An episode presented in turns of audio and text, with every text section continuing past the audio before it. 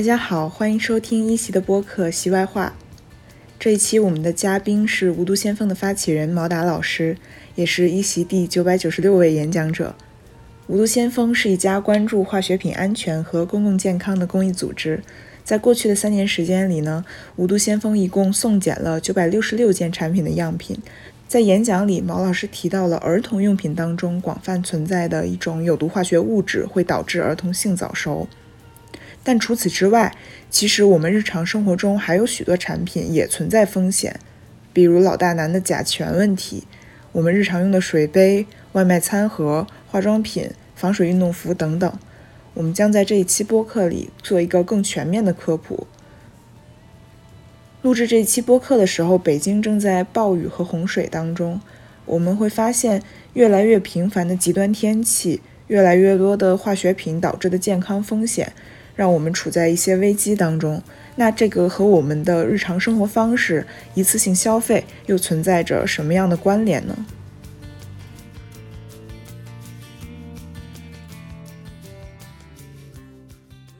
那请毛老师先跟大家打个招呼吧。好，大家好，我是毛达，来自深圳市零废弃环保公益事业发展中心无毒先锋团队。那我们可以先从大家最关心的一个问题开始聊起，做一个简单的回应和科普。很多人提问说，EVA 这种材料是安全的吗？那在这里我可能要先跟大家做一个背景的铺垫。为什么大家会提问 EVA 这种材质？是因为在演讲当中呢，毛老师提到了塑料凉鞋当中，呃，含有邻苯二甲酸酯的问题，这是一种会导致儿童性早熟的物质。那为什么会有？这个物质是因为，呃，它的原材料是 PVC。那 PVC 其实在日常生活当中非常常见，比如说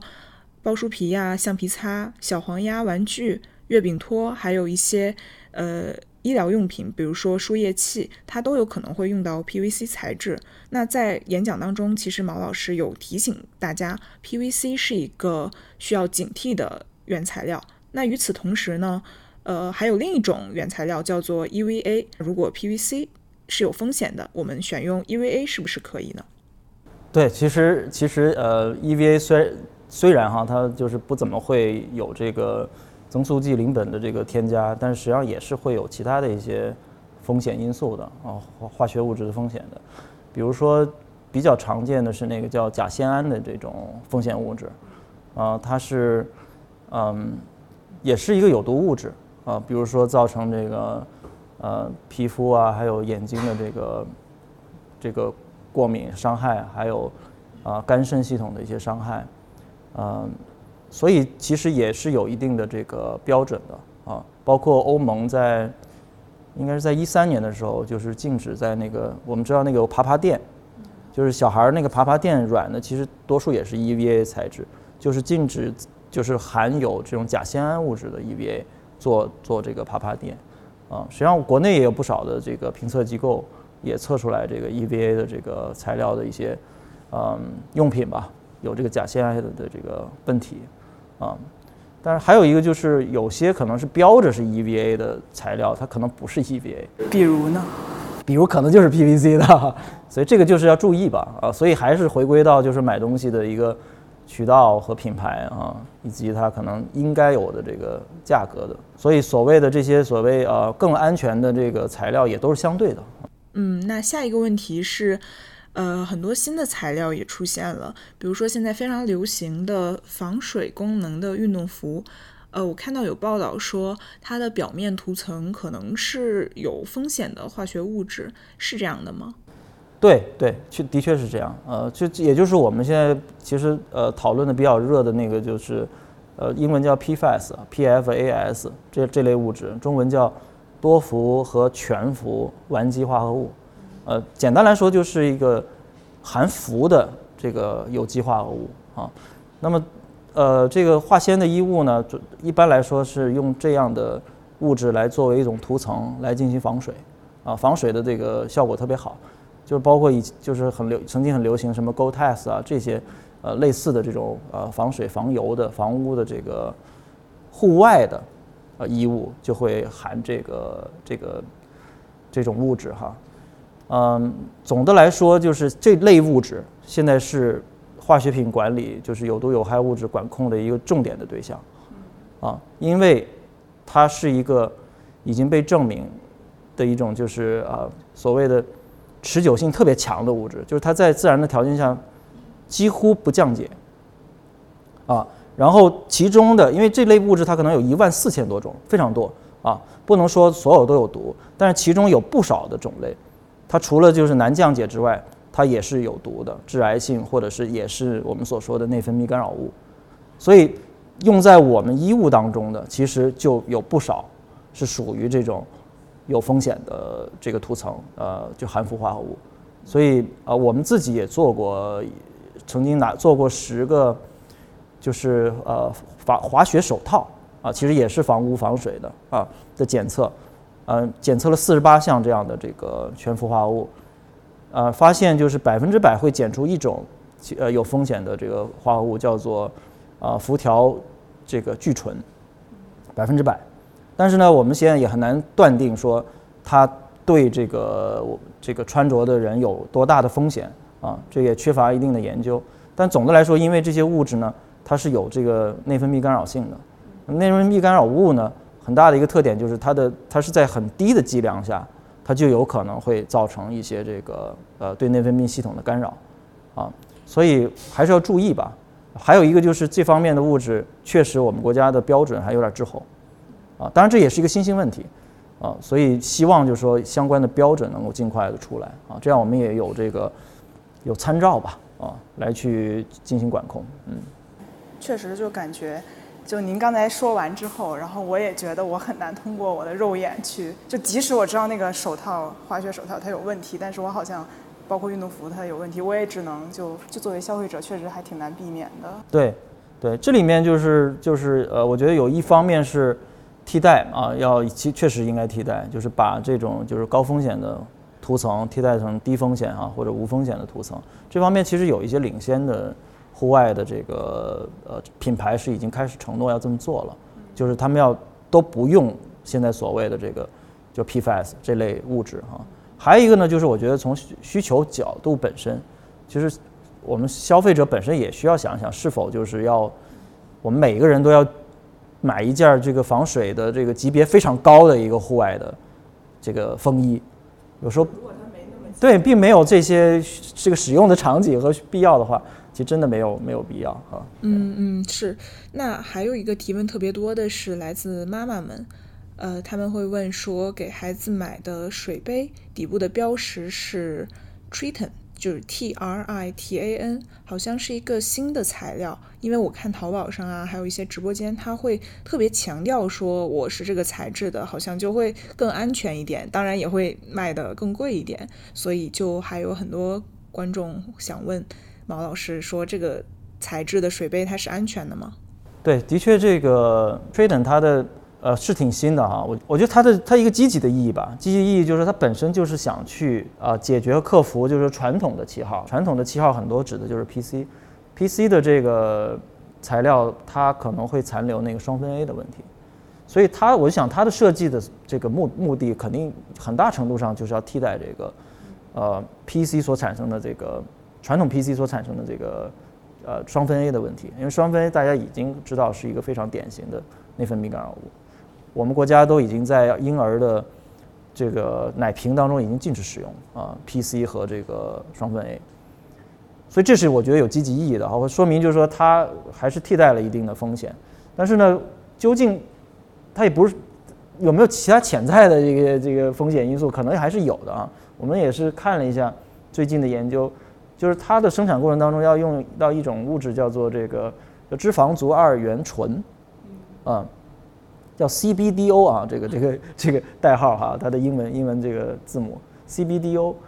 它其实也是有一一定潜在毒性的，而且我们国家的食品这个呃这个包装当安全标准也是规定了，就这种 CBDO 的那个迁移量是要低于这个五个 ppm 啊，就是毫克每千克。所以说明就是也不是说完全呃没有任何风险，啊，所以可能也是要注意，一个是是不是一个正规厂家啊所生产的，是不是一个好的品牌，还有一个呢就是这种新的这个材料，它的温度应该是不能超过一百度的。就不能装开水。这开水可以，但是不要太高。你说九十度以上都已经接近一百度了，那它可能会促进这种呃杂质或者残留的一个释放。那这个塑料水壶它会有这种安全使用年限吗？比如说超过多长时间，它可能就没那么安全了？肯定的，因为塑料它就是聚合物，聚合物它随着时间的迁移，它这个聚合当中的这些所谓化学键，它就会慢慢的断开啊，所以它就会，呃，这就是老化。老化断开以后呢，它断开以后的这些化学物质可能就会有风险，啊，包括它可能会变成了。微塑料，啊，但这个究竟是多少年、多长时间？这这其实取决于它使用的环境，对吧？嗯，你的阳光的照射呀，呃，你的温度啊，啊，和用什跟什么东西接触，油啊、酸呀这些接触，它可能会促进它的老化，所以很难一概而论。我们一般来说，可能就是觉得，如果说这个原来比较白色或透明的，它已经发黄了，啊，它可能就是有老化的迹象了。还有是它里面可能有一些裂痕或者是刮划痕，这个可能已经是处于应该是要考虑淘汰的这个时候啊，因为划痕裂痕一多，它接触一些呃有害物质的那个表面积增大，它就会就是藏了藏了一些毒素在里头啊，增加这个风险。嗯，对我发现呢，大家在评论区更关心的其实是跟吃相关的东西。大家会问说，外卖的包装盒、塑料袋、吸管这些，它们一般是塑料的材质，那会不会含有内分泌干扰物或者是什么样的风险？比较常见的就是食品接触材料哈，我觉得比较常见的就是聚丙烯啊，也有聚丙烯它的这个特点，它可以耐高温啊，但是呢，我们也是提醒，就是说尽量也不要去加热它，有包括。PP 五号啊，就是它这个实物是什么？就是对食物外卖包装盒吗？还是呃，包括这个有一些这个酸奶盒啊，啊，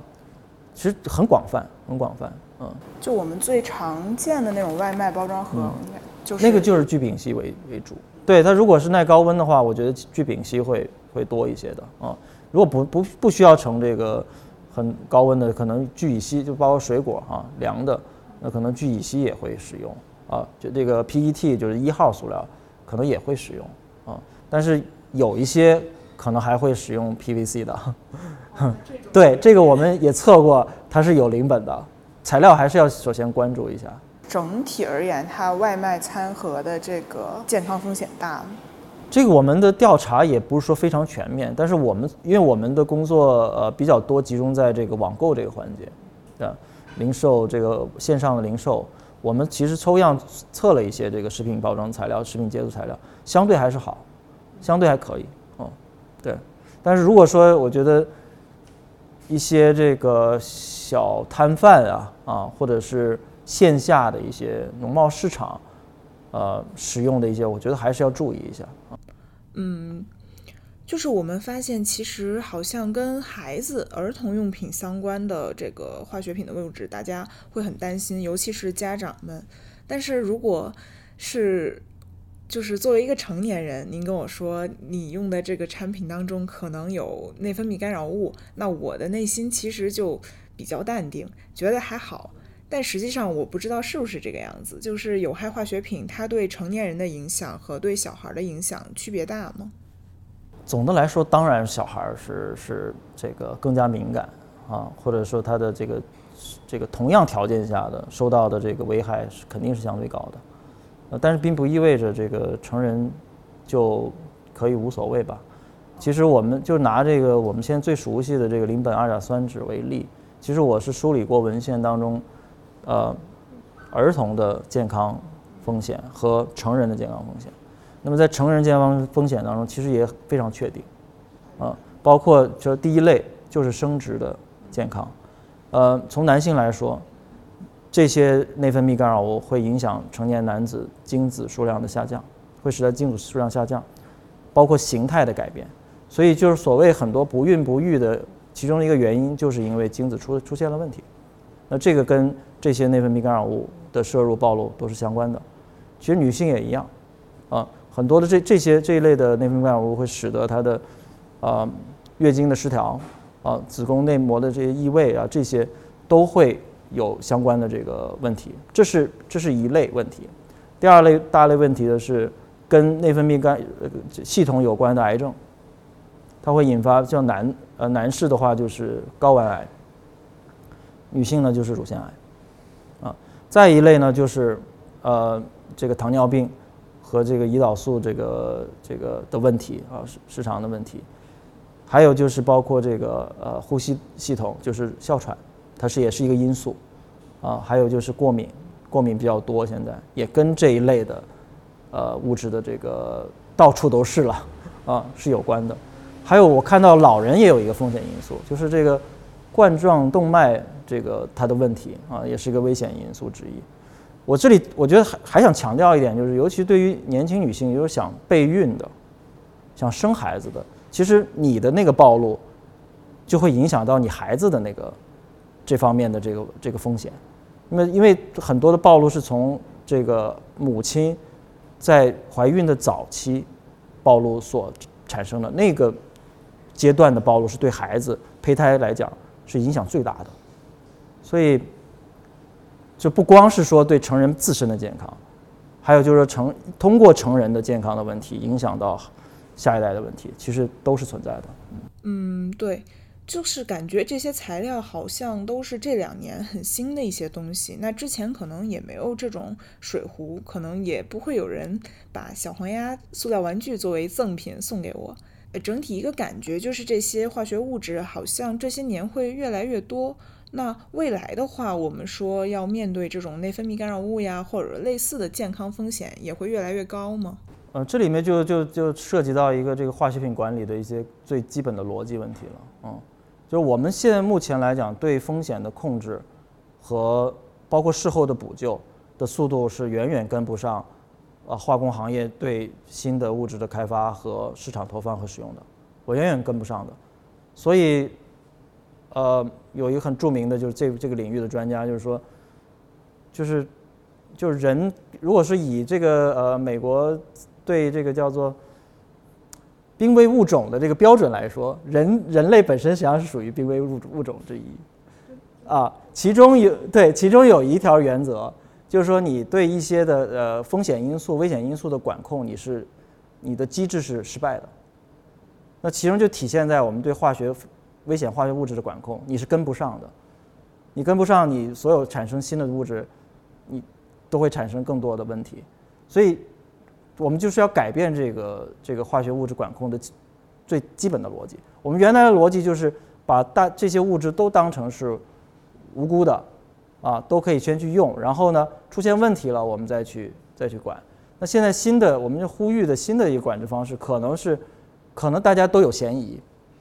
啊，都有一定的嫌疑，先要用一定的方式把你管起来，或者你要要改变那个举证的规则。原来是说你造成了这个，事后你再去，或者说受害者啊，去证明你这个对我产生了危害。好，现在举证可能需要前置和倒置，要由开发这些呃化学物质的厂商去证明它应该是没有问题的，用各种各样最最最高的标准说是没问题的。好，我们才可能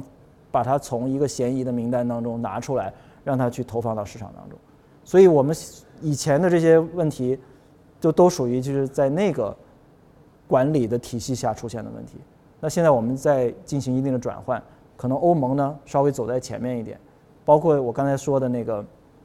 呃 PFAS，就是含氟的这一类物质，它有一万四千多种。那么欧盟它现在就是一揽子的管控，就凡是这一类物质，可能都要先进行管控，啊，不管你你你的这个风险高和低，你那你要进行证明，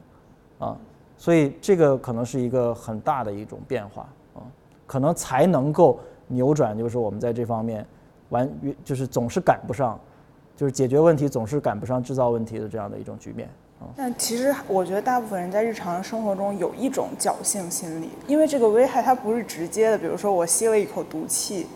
或者是那种直接的中毒。就您刚才提到这些，好像是缓慢，然后甚至是隐形的这样的中毒的方式，大家就会觉得，那是不是我大惊小怪了？这个挺正常的啊，挺正常的。就是，呃，这里面就是，这个背后的一个问题就是风险的评估啊。那风险评估它是有一套科学方法的，就是到底我们现在的这这这种产品的这样的暴露哈，会不会造成我们的这个健康问题、健康风险？实际上确实是有一套风险评估的标准才能给出确切的这个结论。但是呢，这个评估的程序是非常复杂的，它涉及的环节和因素特别多。比如说，你要知道这个产品大概的总体的含量是多少，好。知道了以后，你还要知道这个物质会不会迁移出来，它会不会这个很容易出来啊？它不出来，它也不是说很危险，对吧？好，出来以后呢，到底跟这个人的接触是怎么样的？通人通过什么哪种方式进入到了人体，又进入了多多少？好，如果能进进去以后呢，还要看这个人原来这身体当中有多少。另外，可能还要加上，就是说这个物质会不会跟其他的物质产生混合的作用，然后增加你的风险。所以整个这样一套下来，实际上太复杂了，很多的物质它还没有来得及去做，这可能就是未来的化学品管理，你要先把这个事、这个这个结论告诉我们，你才能够去用。但是现在来说，我们不可能说等到，比如比如说这个呃凉鞋这个物质，从我们现在的判断来说，它的风险是比较高的。我们测的这个五十双鞋，四十四双都超过了国家标准，标准本身说明问题了，标准本身就是经过这个。健康风险来去评估来设定的一个安全线，哦，你都已经超过这个安全线了，我们难道还不应该去发出一个预警吗？让大家要注意它，就不用去管我还有有没有一个确切的结论说，呃，对我有没有产生直接的危害？如果我们不发出这个预警，作为公益组织来说，我们是没有这个，就是也是。失职吧。好，那我们可以再回到这个客服答疑的环节，就是甲醛问题，呃，是大家非常关心的一个，可能是公众认知层面最最有名的一个有害化学品吧。呃，那也想问问，就是无毒先锋在甲醛这方面有没有做一些采样呀、监测的工作？这块呢，我们自身是有，就是也也在做啊，但是因为就是涉于这个采样的这个条件和能力所限呢。我们就一直在考虑测什么好。如果是买一个大家具来测呢，我们也买不起啊。然后呢，存样啊或者送样也都很麻烦。后来我们就呃挑选了一一种产品，就是这个床上的这个小桌板儿啊，就是能支起来，然后在床上看书写字儿的这种产品。我们最近所就测了，测了就发现确实，呃，甲醛的超标率比较高。但现在涉及到这个板材的，可能还是一个老大难，至少我们已经也确定确认了这个问题啊，是这样的。现在有各种各样的碳气、碳包，什么空气净化器，各种各样的东西都说能除甲醛，但我也没有办法去测量或者说验证它到底有没有效果。我我我确实不是专家啊，就都是呃听到的，就可有一些当然是有效果，比如说就最简单的活性炭这件事儿，当然是有效果的。只不过就是你不能总把活性炭丢在那儿不处理啊，你它饱和了以后，它不又重新释放这个甲醛出来？可能，对吧？就是有些有些东西，有些东西就是说它都是有它的条件啊，我们不能把一个技术就就它的它的那个适用的条件吧，也要搞清楚。包括可能一些企业它是做除甲醛，它除到什么程度啊？它是用什么样的方式？呃，只是说也是像活性炭这样一种吸附。啊，动态的去吸附它，还是说对它产生的那个源进行一定的处理，这个可能都是不不太一样的。所以这个这个市场真是很复杂，我觉得真的要要我们去分辨清楚，还真的是要花一点功夫。说实在的，嗯，我们目前来说也有不少的专家觉得我们目前可能一些室内的甲醛的标准跟国外还有一定的差距，它在本身这个。就是评定它的这个所谓超标不超标上面，可能都有不少的争议，所以从这个来角度来说，可能公众确实是难以，就是完完全全说通过自己的力量，就是解决这个问题。总的来说，我觉得还是尽量就是说在前头把关吧，就对这个甲醛释放比较风险比较高的呃这一类要注意。对，您提到说在前头把关，这个对我好像确实有有很强的纠正作用，因为以前我会觉得，就是我们装修完房子都会晾一段时间，那就觉得好像晾一段时间之后，等这个甲醛挥发完了，是不是我就安全了？那事实上是这个样子吗？对，这个就是本身一个涉及就是这个物质本身的那个挥发性的问题。嗯，有一些当然是挥发性很强的。其实本身在这个有害物质当中，有一类物质叫 VOC，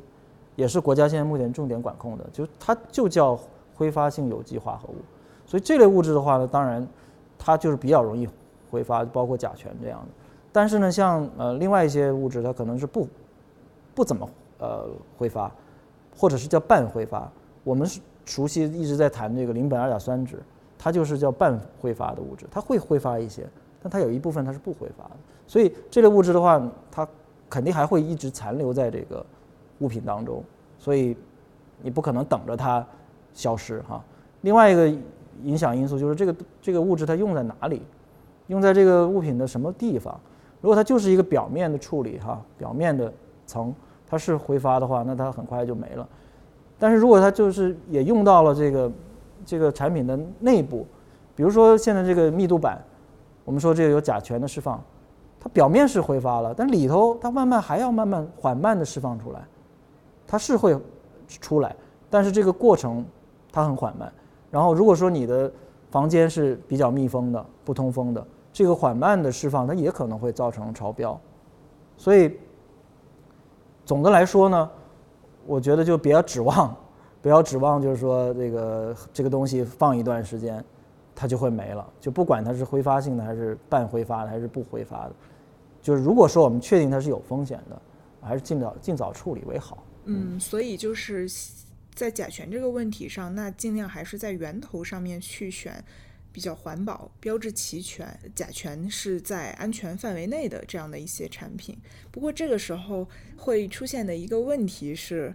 呃，很多时候。呃，有质量保障的大品牌的这些产品，它通常是贵的，但是有时候你不确定风险的那个反而比较便宜。这个情况也不仅仅是在家具嘛，就是在演讲当中您提到说，塑料凉鞋其实也遇到了这个问题，就是检测大部分合格的，它的平均价格是一百元以上，那不合格的应该是只有十几块。那这个背后其实有一个。问题是，如果一个消费者他的购买能力只能买十几块的塑料凉鞋，或者是买不起大品牌的这些家具，那他是不是就不得不要面对更多的健康风险？那其实这个背后也有一个公平的问题。呃，我们当然看到这个问题，但我们当然不纠结哈。我觉得我们恰恰我们做的事情是在。在这个回应这个问题，就这个不公平的问题，这个确实肯定是存在。那怎么回应呢？就是说，第一个，我们我们不是光是说叫大家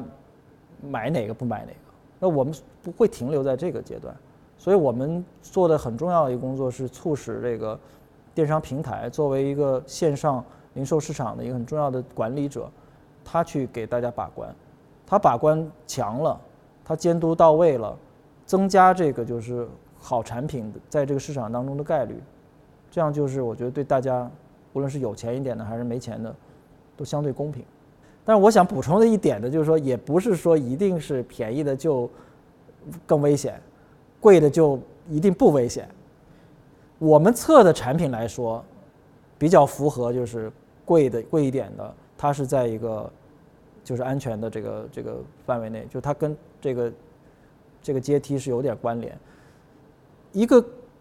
反例就是说，反而贵的会有风险呢。就是，呃，在北美其实有这个调查研究，就是在一些高级化妆品当中，反而会检出这个全氟化合物，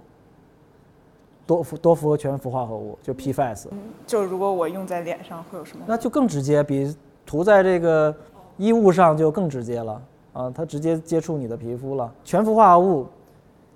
从性能上来说，它是一个极极好性能的、优质的一个材料，而且它很贵，不是特别好的化妆品牌它还用不起。它是一种表面活性剂，就最强的表面活性剂。那我们可能很多的化妆品当中都要使用到这个很强的表面活性剂，但是那个就是给我们一个就是提示，就是说也不完全是，呃，越便宜就越差，有时候反而 就这种情况，越贵的用用的是那个越毒的，所以我觉得消费者也不用太太着急和焦虑吧。啊，如果说我们的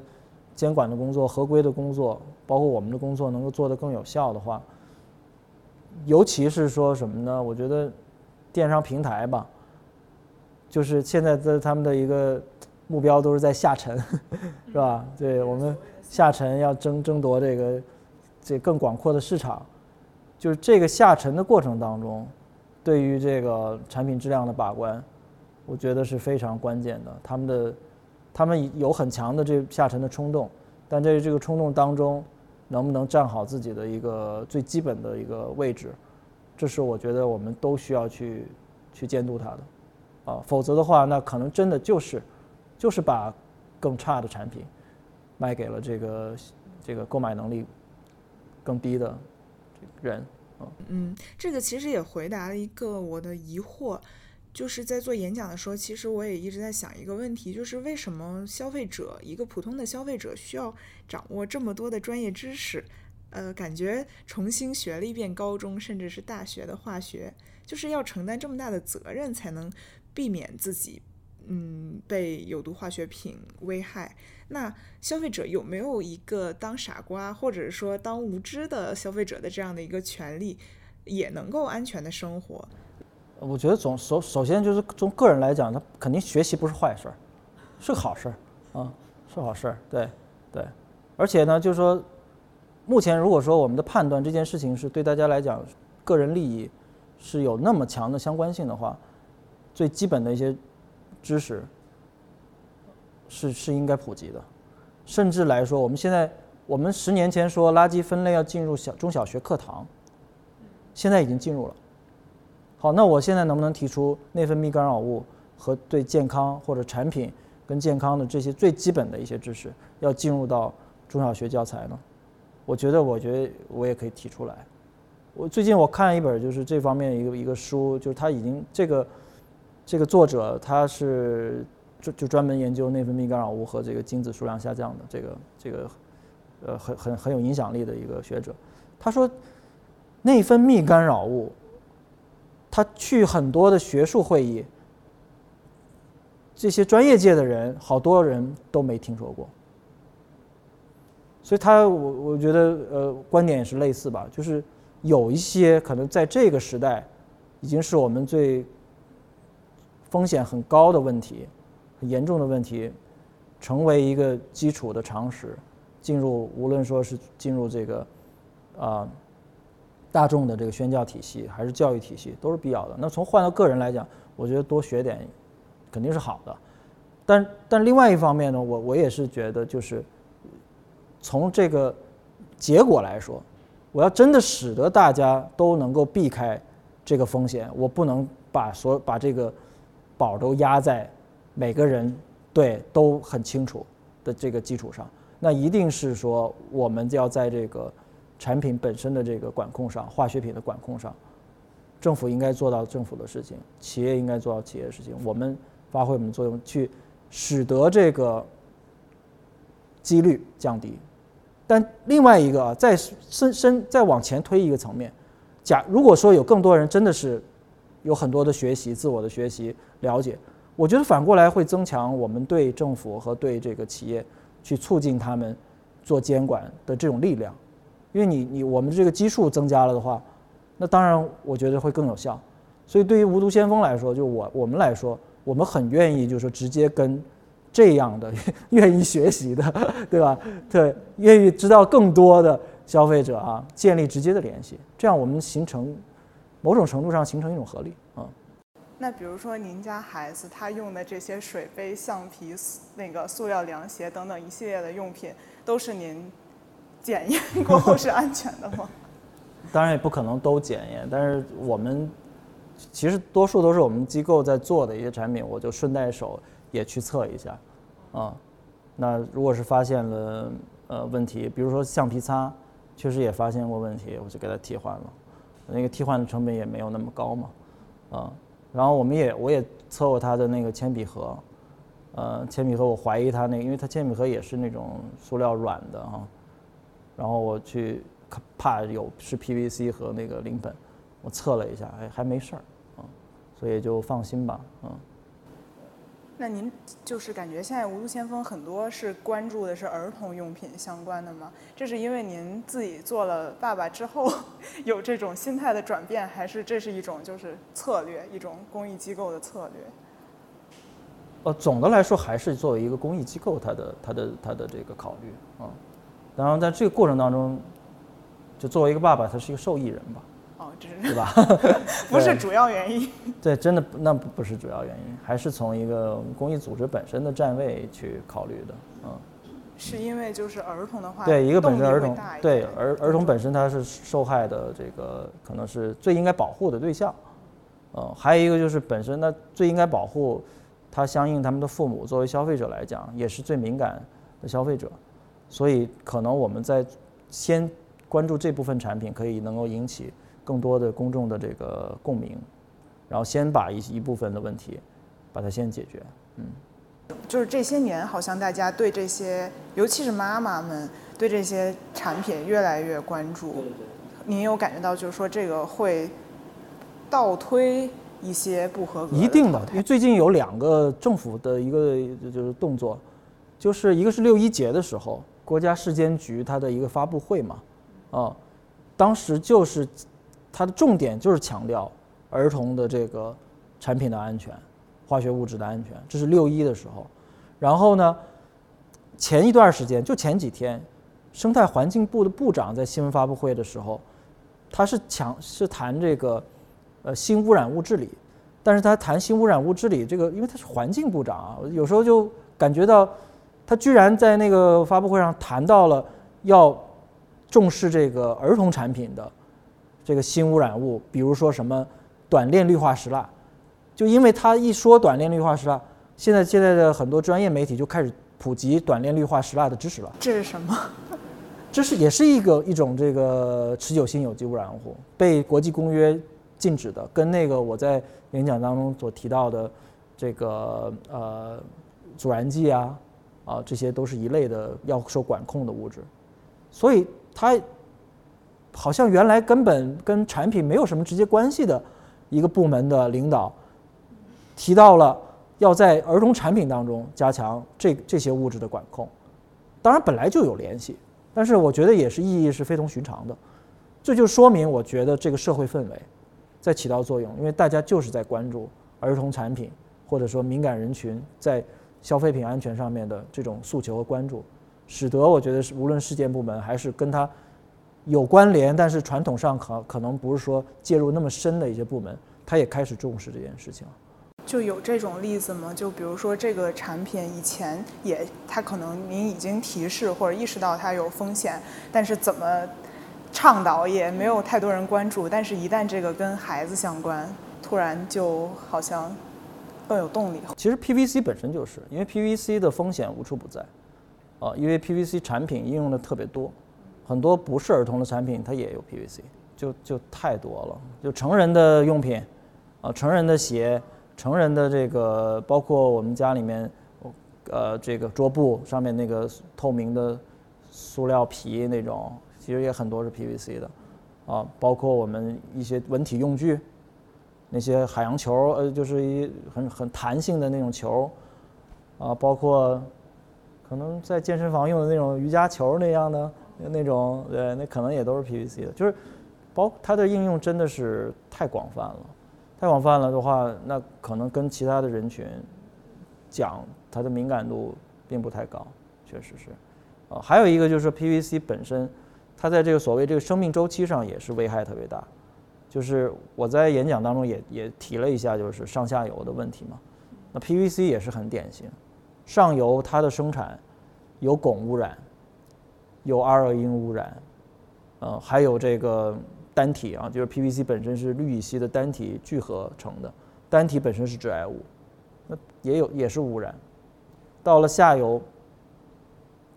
焚烧产生二恶英，又是巨大的污染，所以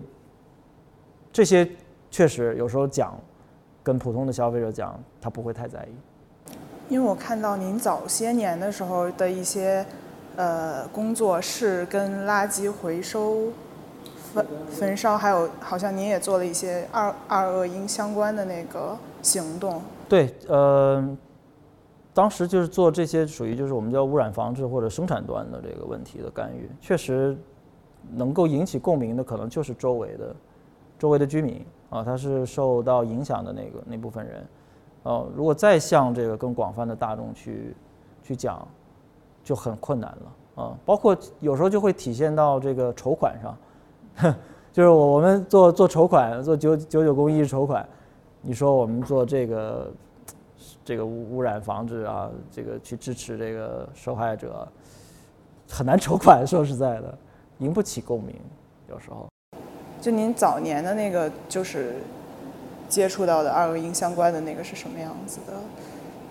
案例呢？呃，这些其实也都是很难去证明它的那个因果关系。我们只能说，这个污染的排放当中，它肯定有二恶英。好，那我们这部分的人群当中，可能要么就有人得了病，他的病呢的可能的原因是二恶英的这个暴露所产生的啊。然后还有就是说，其他的一些统计的结果啊，说这个这个村子的。村民可能相对于这个厂子来之前，他的某些病发病率高了，所以这些都是可能性啊。所以这又是很很影响我们这个去去真的去干预这个事情，以及向这个公众去讲述啊这个问题的严重性，嗯。就是有那种比较重大的，就是安全社会安全的那种事件。这个对，你可如果是你去看一下那个。呃，从零七零七年一直到一几年吧，那个那那一段时间，就我们这个叫做灵璧运动嘛，啊，或者灵璧事件嘛。啊，您可以对灵璧事件嘛，啊，就是灵璧效应，就是呃周就是本地的人不愿意一个可能有污染的呃设施厂子在它的附近啊这个建设或者运行，呃要避开它嘛，啊就邻邻居。邻里是这个避开嘛？对，对对对对，英文叫 not in my backyard 啊，not in my backyard，别放在我的后院。呃，中文叫邻避运动，邻避呃事这个事件啊。我们确实，你回回回顾一下这个新闻的报道是有很多的啊。我们确实也是关注了不少的其中的一些案例。嗯，呃，我们比我我自己接触比较多还是焚烧嘛，垃圾焚烧的这个案例。嗯，呃。跟这个人真的跟这个人的命运比较相关的，就是可能一一年左右那个南通的一个一个案例，就是在南通的海岸线，一个确实是标准很低的一个垃圾焚烧厂，然后在那周围有一个有一户居民，他的孩子出生以后得脑瘫，得脑瘫的话呢，呃，因为确实是在那个厂子运行一段时间之后出生的，那这块儿从理论上来说。它是有可能的一个因素，就是二恶英或者说其他的这个有有害化学物质，可能是导导致脑瘫的一个因素。所以当时我们就是，包括我和北大呃医学部的教授，就一起去呃参与了他，因为他提起了民事诉讼，民事诉讼去主张这个权益，他认为是这个焚烧厂造成了他孩子的这个脑瘫。那我们参与民事民事诉讼，其实也是。呃，同情吧，但是也同时是觉得这类的厂子确实是有问题。我不管怎么着，我不可能站在这个厂子的这个角度，我要我们是站在这个潜在的受害者的角度，去帮他梳理这个可能的因果关系，以及他可能在这个因果关系当中，这个厂子会没有，呃，会不会有可能的责任，去帮他来去作证吧。我们当时实际上是在南通的那个。中级中院开庭的时候，我和这位呃北大的教授，我们算是证人啊，专家的证人，去解释这个可能的这个因果关系啊，来帮助这个受害者或者潜在受害者去主张他的权益吧。实际上后来那个厂子确实是标准太低了，就推倒推倒重建了啊。推倒重建当然是一个对这个周边的居民来说呢，它可能还是一个威胁啊。因为因为一个垃圾处理厂建在你的旁边，这是这不管有没有二恶英，都有很多其他的问题的，有很每天会有大量的卡车运着垃圾经过你的 附近，然后这里面就会有跑冒滴漏，有恶臭，就不要说厂子如果说管理的不好，它会有偷排，这些事情全部都会。然后还有就是它也如果说也会影响你的这个经济，啊，你的这个房价都会影响，啊，所以，所以这个对于当地人来说我们不好说，但是对于这个厂子本身推倒了，然后重新建了一个新的，它的标准确实是提高了，就之前它很多的就是最基本的那个标准都达不到的情况，啊，还是在慢慢改善。嗯，我们有伙伴机构是专门在去盯着他们的全国焚烧厂的排放数据的，就一年一年去去对比啊，然后去看它是不是合法合规。总的来说是这种呃合规性是在增强的，肯定是大大的改善，啊，这跟投入啊监管都有关系。但是呢，另一方面就是你单个厂的这个排放的标准提高了，或者说你的浓度降低了，架不住我们现在的垃圾产生的总量太大了，越来越大。就打个比方，你你排放浓度是降低了十倍，但是呢，你这个地方如果是垃圾产生量增加了十倍呢，你还是一样的，对。这个垃圾越来越多，就我作为一个消费者的观察，因为我觉得现在直播间或者什么，它特别火的一种产品叫一次性的什么，我感觉现在所有的一切东西都可以一次性。就以前的时候，大家洗脸会用毛巾，但现在大家要用一次性洗脸巾。我自己确实有一段时间很痴迷于这个东西，因为它确实很方便。但是我不知道是不是这样来说，就整你们的观察来说，也是现在整个因为外卖呀、或者说网购的这种兴起哦，包括拼多多上面它有很多一次性餐盒、一次性这、一次性那，就这些，它是不是整体确实对垃圾的这个数量有比较大影响？这这肯定，就包括我这两天，我也去逛了一个一个店，这个店就是打的广告，就是放着视频，就是说它这个宣传就日抛型，啊，日抛的什么什么嘛什么什对全部都是日抛嘛。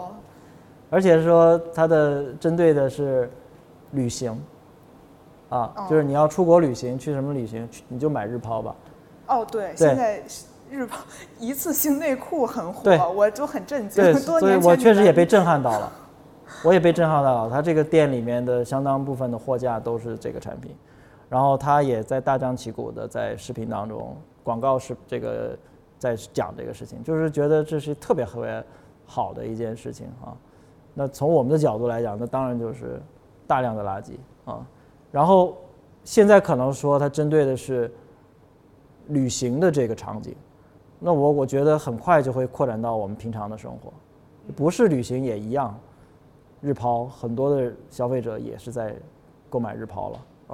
因为我另外一部分很很重要的工作还是做垃圾的这个管理，就是倡导零废弃嘛啊，零废弃这个理念和实践。当然，这个我觉得是从跟这个我们所倡导的是当然是背道而驰的。当然，更重要的是跟我们现在我们所面临的那个危机，我们要面对的这个气候危机也好，还是我们的这个升升值的危机，肯定是背道而驰的。我们是要应对这个危机，但是这样的消费模式、消费方式，跟它是完全相反，只只会助长这个我们危机的更快的到来。但同时，因为我我也看一些这个环境史方面的这个书哈，其实对于一次性就是这种即抛即扔、即即用即抛型的这种生活方式，也是经过一段时间的教育的。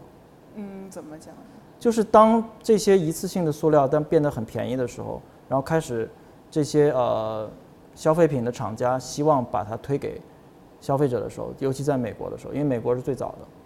哦美国什么阶段他们也有这种流行的生活方式，就是一次性日抛。塑料比较比较泛滥还是战后吧，啊，战后一次性的各种用品。实际上在最开始，因为习惯了过去这种生活方式的人和消费者，他是不习惯的，他是不习惯，他也接受不了，就是说这个东西用一次我就扔。实际上，在这个过程当中，呃，这些消费品的厂商，他是花了一段时间去教育大家的。所以对我来说，我是一个正面的信息信号，就是说，既然那个都是一个，就是从呃节约啊或者耐用啊，然后到一个现在就是一次性啊即即用即扔，它也是要被教育和学习的话，那我们现在反过来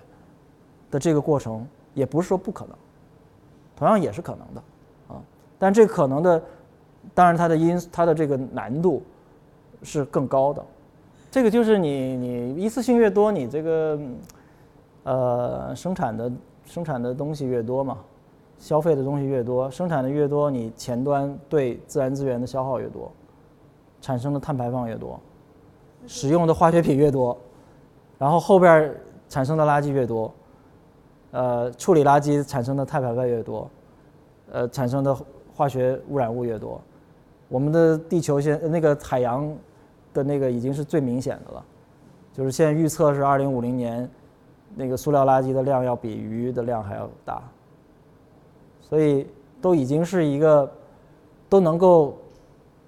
比较直观感知到的一个一个一个状态了，嗯，嗯，所以这个这个所谓就是我说的这个规模，这个规模已经到达了一个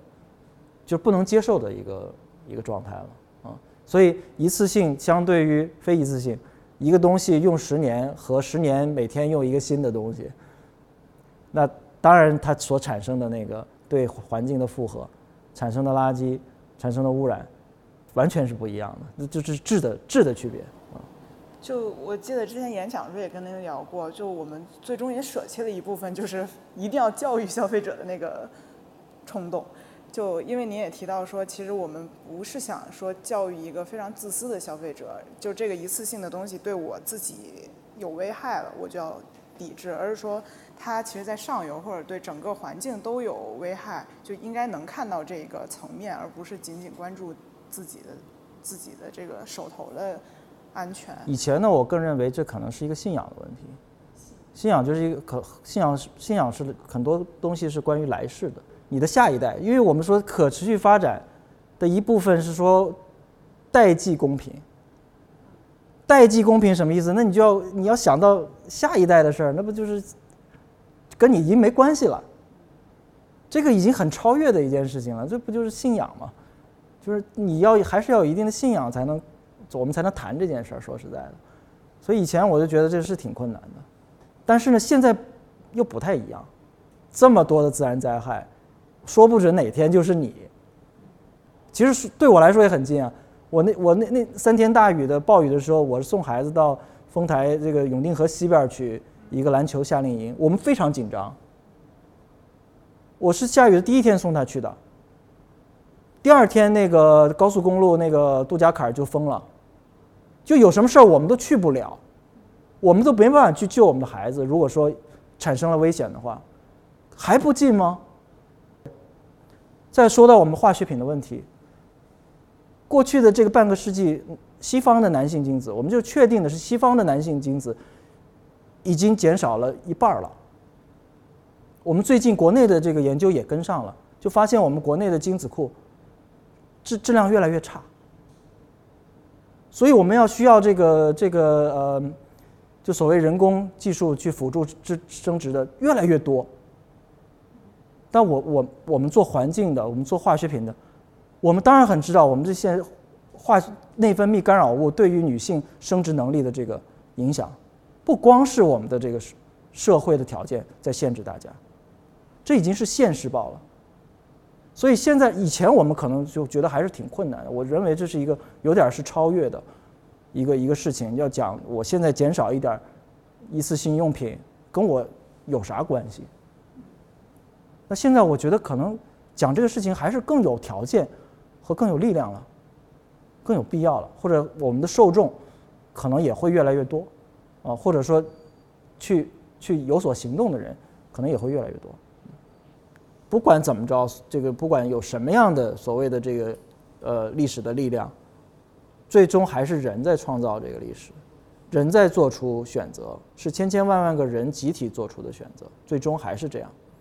啊，那到个人的层面来说，其实这几年虽然我们看总的来说是越来越恶化，就是这个垃圾的产生、一次性的这个文化是越来越恶化，确实是这样。但我同时我也看到有一批一批这个公众，他在他个人的选择上。他做得很好，坚持得很好，而且这一批人也在扩大。那如果说这批人的扩大达到了一定的比例，可以影响到政策，可以影响到或者说这个商业的模式的话，它可能就会迎来一个拐点。那如果就假如说您是一个普通的消费者，您自己有什么购买原则，来可以避免遇到的这些危害吗？就减少网购肯定是。我觉得算是一个信念吧，和一个习惯了，已经是啊。其实这个很多时候到化学品这个倒真的是有点有点难哈，或者说它对于我自己来说也不是说就是那可能相对来说就是啊，只要是了解到这个企业和品牌是对这个化学品这件事情是重视的。那肯肯定，如果我是正好我要买的东西落在这个范围当中的话，那我可能就就就去挑选这样的企业的东西去买啊。而现实当中是是有的，当然更多的一点的是跨国 跨国企业啊，本土的企业确实是对这方面的重视程度相低，相对低啊。有什么样的？你像日用品，像呃宜家，毫无疑问是在化学品管理上是。是它的，是它的，它的理念，哦，是它的价值，啊，就是它在化学品管理这方面有一套自己的理念，对，是它自己最核心的理念，核心最重视的一个一个东西，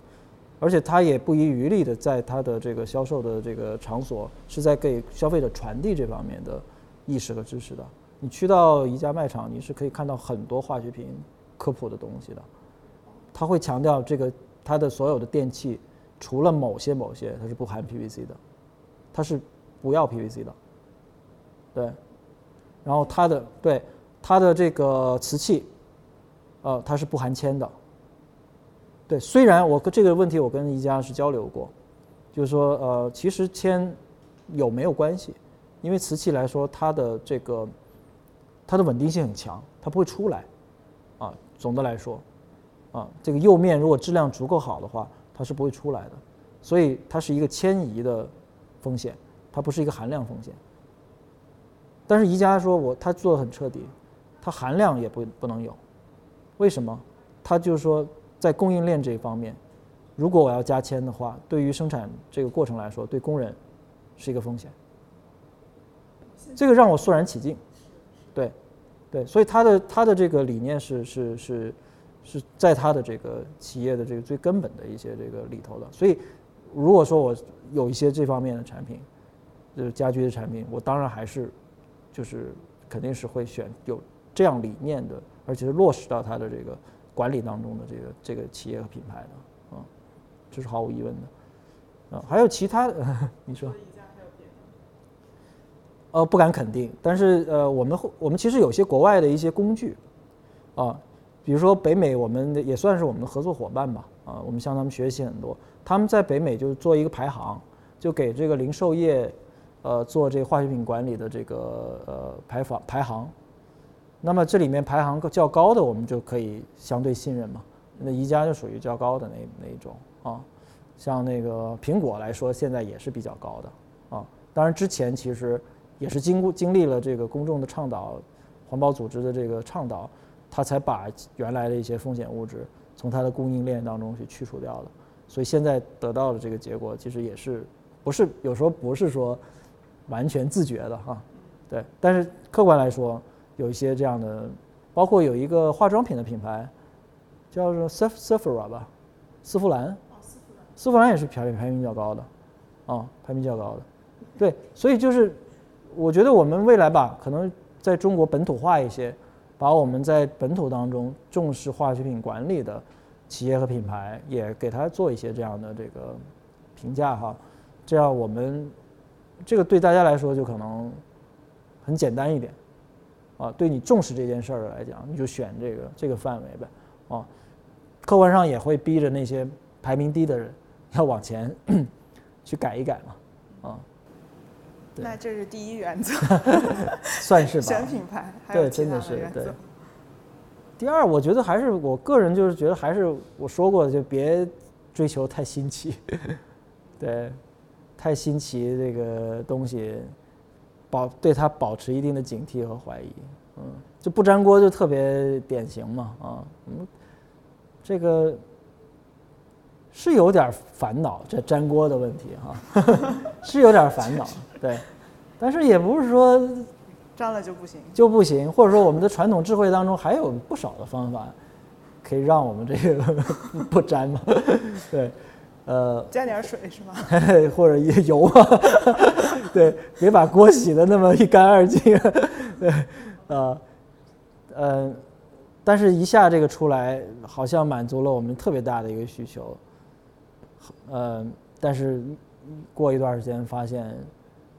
这个风险很大。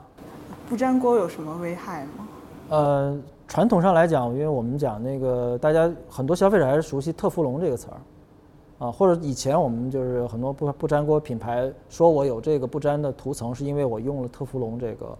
涂层，啊，这个东西呢，它是就是我说我们说的这个多氟和全氟化合物的一种，呃，它的这个化学名叫这个聚四氟乙烯，但是这个聚四氟乙烯本身呢，在常温下呢，它并不是有什么毒性的。它的特点，它的问题风险来自于它的生产的过程当中会用一种助剂，这个助剂也是这种全氟化合物，呃，叫 P four 呃 pfoa pfp pfoa 啊，这个物质呢，原因为原来用这个助剂比较多，它就会残留，残留就就导致后来就是说谈一谈特氟龙色变这个问题，尤其在国外啊，因为确实检出了这个 P4A 的残留很严重，而它是有毒的，非常毒，是已经被国际公约禁止了，也是这个内分泌干扰物。但是后来这个工艺转变了，就生产这个特氟龙的工艺转变了，就是不用这个这个特别有毒的助剂了。所以呢，就是也算是跟大家澄清，就是说目前来说，从市面上所用的不粘锅这个特氟龙涂层来说，其实风险并不太高，在常温之下。那它的风险是什么呢？高温，就是就是在二百多度以上，就是你的煎炸烹炒这个温度如果太高的话，它就有风险了。所以可能很多消费者就没有注意到这种产品的说明书上，它会提示你的，不要超过什么二百六十度吧，可能是。咱平时炒菜会，对，咱平时炒菜大火能有可能的，对吧？有可能。小火呢？不，那我没测过，不知道。就这是它的风险哦，啊，因为高温以后它会分解。虽然它是一个 forever chemical，就是永远的化学物质，但自然界不会有，平常不会有二百六十度嘛。对，所以它是 forever。但是在我们人工使用的条件下，它可能就会到了这个门槛，所以它就有风险。这其一，其二就是特氟龙聚四氟乙烯，它是一个叫也被它有另外一个名字叫是叫做什么？塑料之王。我们常平常的观念是这些是塑料，其实那个涂层也是塑料，它就是一层塑料，它是聚酯，就是聚合物，超级聚合物，而且它很难以分解的一个聚合物。所以，当它产生另外一个风险，它当这个东西有划痕之后，它就会大量的产生我们现在所说的这个微微塑料的问题，它就会出来。这个前一段时间有有科研有有有有有论文就证明，他们就去测，一旦有了划痕，这个微塑料的量就会非常大。然后我们就直接就进入食物嘛，就进入我们人人体。就说，如果我们对于微塑料这件事情是担忧的话，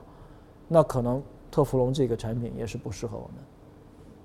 或者说，你到用到呃有划痕了，可能就是要进行一定的处理，嗯。就这个涂层破了，坏了。但应该是很常见吧？对呀、对啊，所以就是说，现在大家如果这方面都都有这个认知的话，所以我觉得越来越多人在跟我们问买什么铸铁锅，买什么不锈钢锅。对，您是很少吃外卖吗？呃，一一年当中可能特殊的有有时候开会，就在外面开会的时候可能啊会点一下，其他您不吃外卖是因为觉得它不环保吗？这各种各种方面吧。一个是垃圾太多了嘛，就是它包装物太多了，嗯，还有一个就是我们从化学物质角度，其实所谓就这个，因为很多是预制的，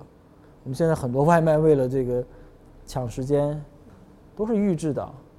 预制的它就是经过了很多的这个这个一些设备啊包装，不说不是光是后边的这个包装，后边包装也当然有一定的风险。那前面它制作过程当中的那个呃整个经过的管道啊设备啊，都是有相应的风险的。嗯，它的链条越长，呃就越不可控。嗯，很少有人能做到像您一样不网购、不怎么点外卖、自己做饭。这个没有那么难啊，就是现在就是好像在这个场域当中就被被形容的很难，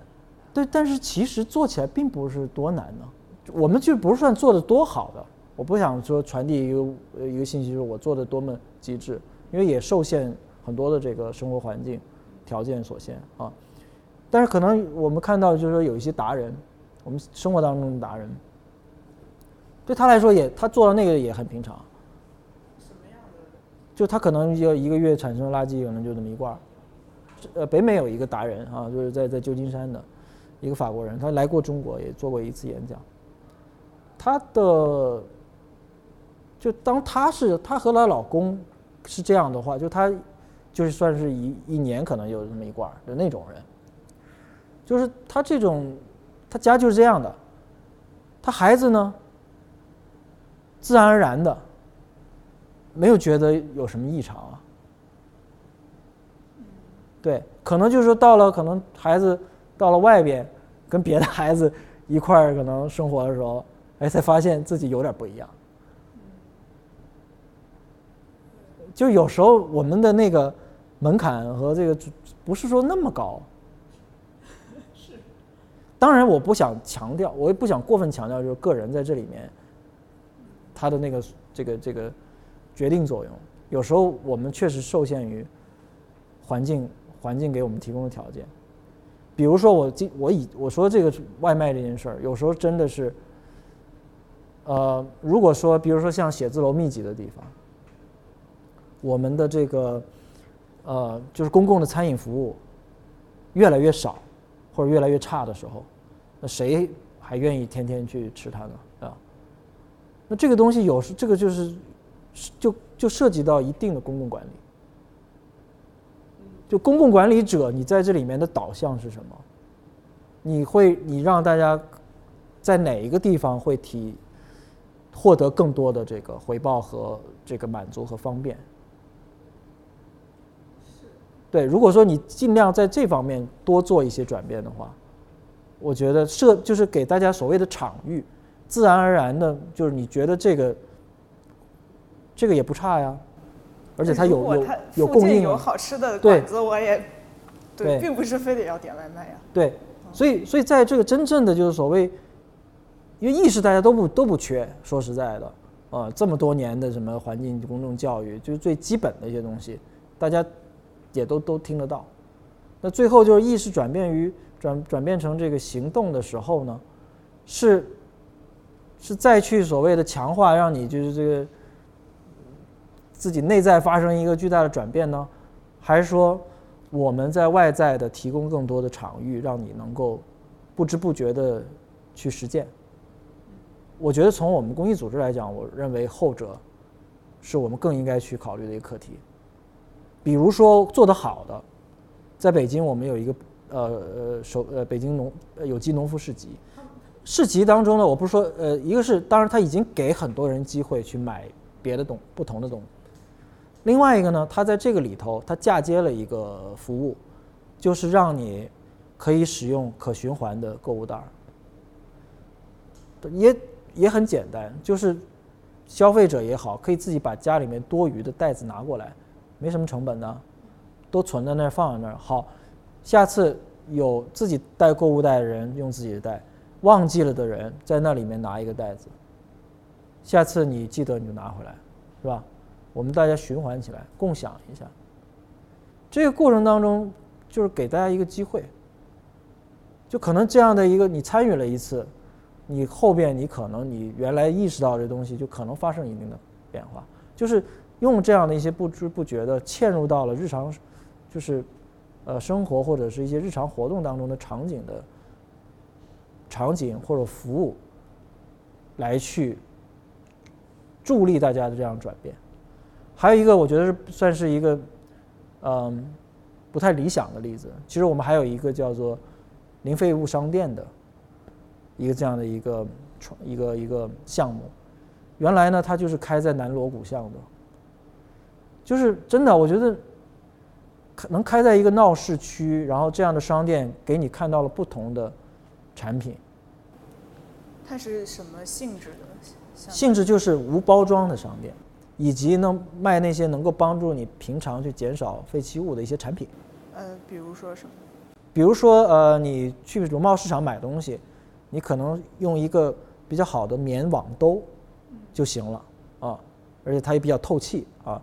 可以反复使用。它就在那儿卖这样的东西，还有其他一些无包装的东西和有一些有机的物品。其实，如果说它在闹市当中，我们有多一点这样的商店的话，让大家就说不知不觉你逛到那儿已经能走进去，然后看见哦，我其实有不同的选择，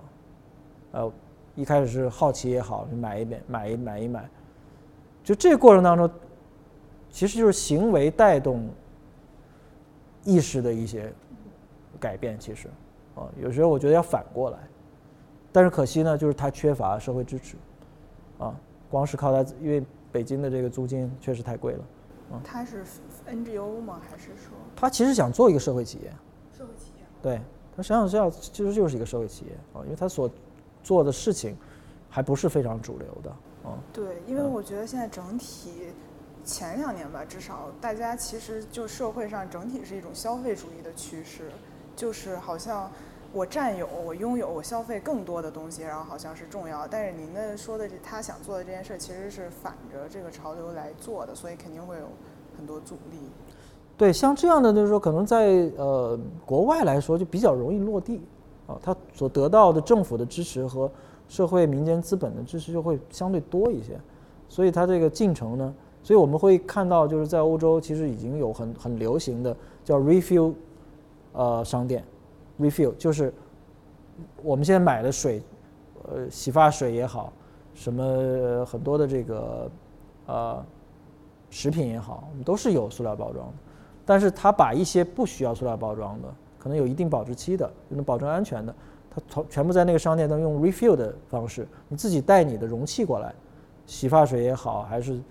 这个这个其他的啊，这个调料也好，都可以在那 refill，包括饮料啊，所以这种商业商业创新，在